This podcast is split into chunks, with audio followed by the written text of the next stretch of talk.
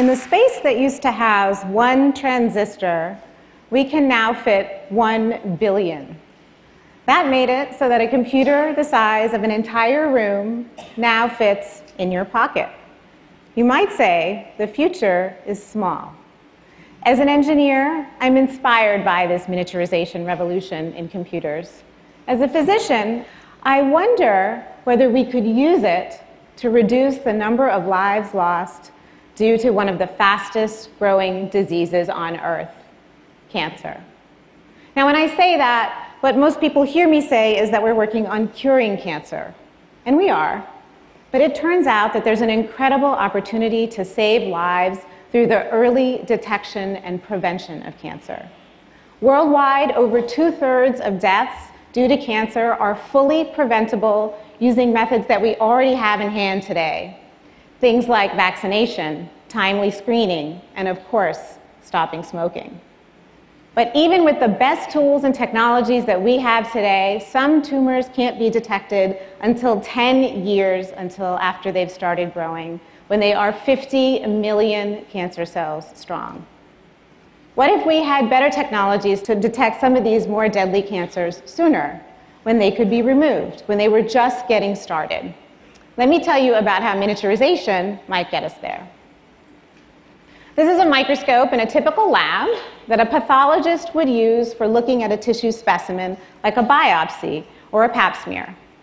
This $7,000 microscope would be used by somebody with years of specialized training to spot cancer cells. This is an image from a colleague of mine at Rice University, Rebecca Richards Kortum. What she and her team have done is miniaturize that whole microscope into this $10 part and it fits on the end of an optical fiber. Now, what that means is instead of taking a sample from a patient and sending it to the microscope, you can bring the microscope to the patient. And then, instead of requiring a specialist to look at the images, you can train the computer to score normal versus cancerous cells. Now, this is important because what they found working in rural communities is that even when they have a mobile screening van that can go out into the community and perform exams and collect samples and send them to the central hospital for analysis, that days later, women get a call with an abnormal test result and they're asked to come in. Fully half of them don't turn up because they can't afford the trip. Now, with the integrated microscope and computer analysis, Rebecca and her colleagues have been able to create a van that has both a diagnostic setup and a treatment setup. And what that means is that they can do a diagnosis and perform therapy on the spot, so no one is lost to follow up. That's just one example of how miniaturization can save lives. Now, as engineers, we think of this as straight up miniaturization. You took a big thing and you made it little.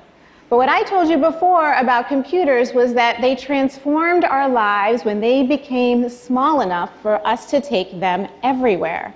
So, what is the transformational equivalent like that in medicine?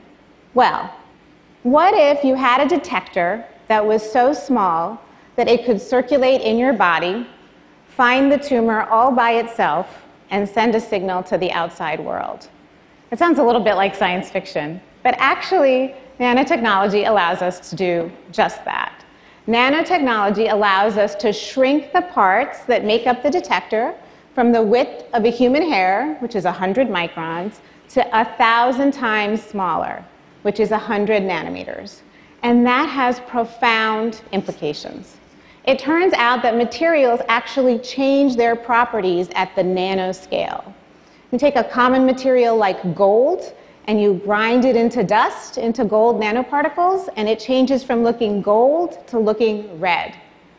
If you take a more exotic material like cadmium selenide, forms a big black crystal.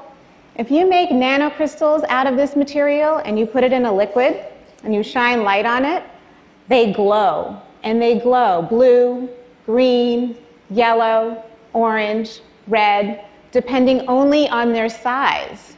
It's wild. Can you imagine an object like that in the macro world? It would be like all the denim jeans in your closet are all made of cotton, but they are different colors depending only on their size. so, as a physician, what's just as interesting to me is that it's not just the color of materials that changes at the nanoscale. The way they travel in your body also changes. And this is the kind of observation that we're going to use to make a better cancer detector. So let me show you what I mean. This is a blood vessel in the body. Surrounding the blood vessel is a tumor. We're going to inject nanoparticles into the blood vessel and watch how they travel from the bloodstream into the tumor. Now, it turns out that the blood vessels of many tumors are leaky, and so that nanoparticles can leak out from the bloodstream into the tumor. Whether they leak out depends on their size. So in this image, the smaller 100 nanometer blue nanoparticles are leaking out, and the larger 500 nanometer red nanoparticles are stuck in the bloodstream. So that means as an engineer, depending on how big or small I make a material, I can change where it goes in your body. In my lab, we recently made a cancer nanodetector that is so small that it could travel into the tumor and look for tumors. We designed it to listen for tumor invasion, the orchestra of chemical signals that tumors need to make to spread. For a tumor to break out of the tissue that it's born in, it has to make chemicals called enzymes to chew through the scaffolding of tissues. We designed these nanoparticles to be activated by these enzymes.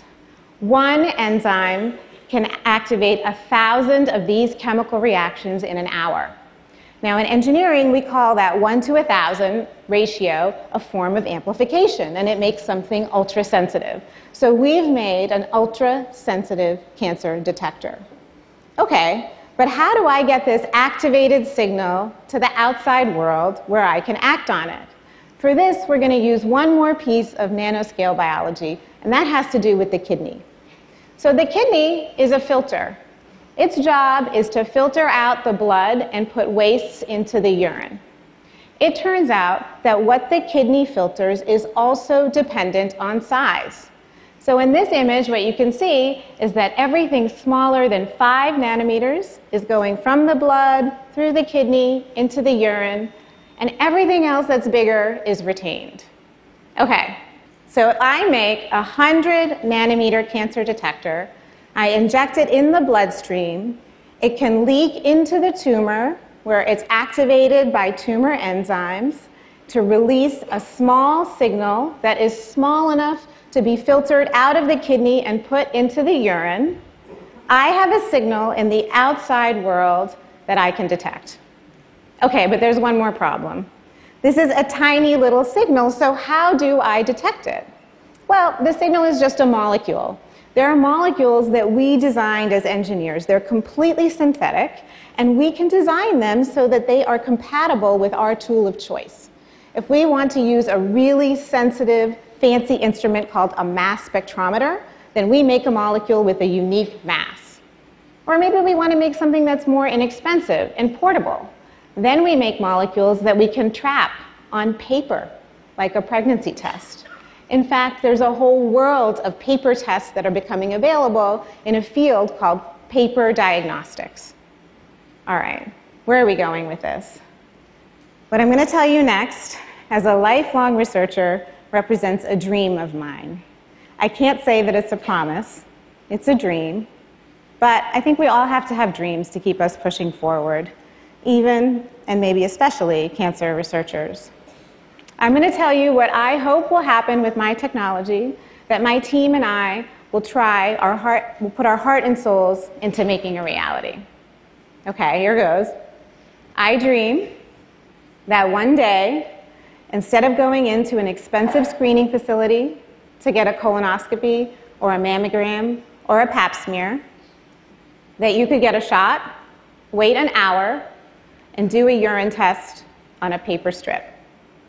I imagine that this could even happen without the need for steady electricity or a medical professional in the room. Maybe they could be far away and connected only by the image on a smartphone. Now, I know this sounds like a dream, but in the lab, we already have this working in mice, where it works better than existing methods for the detection of lung, colon, and ovarian cancer.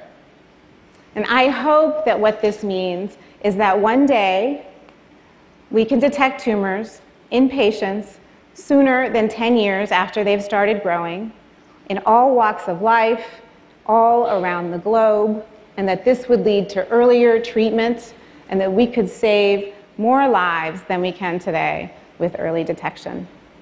Thank you.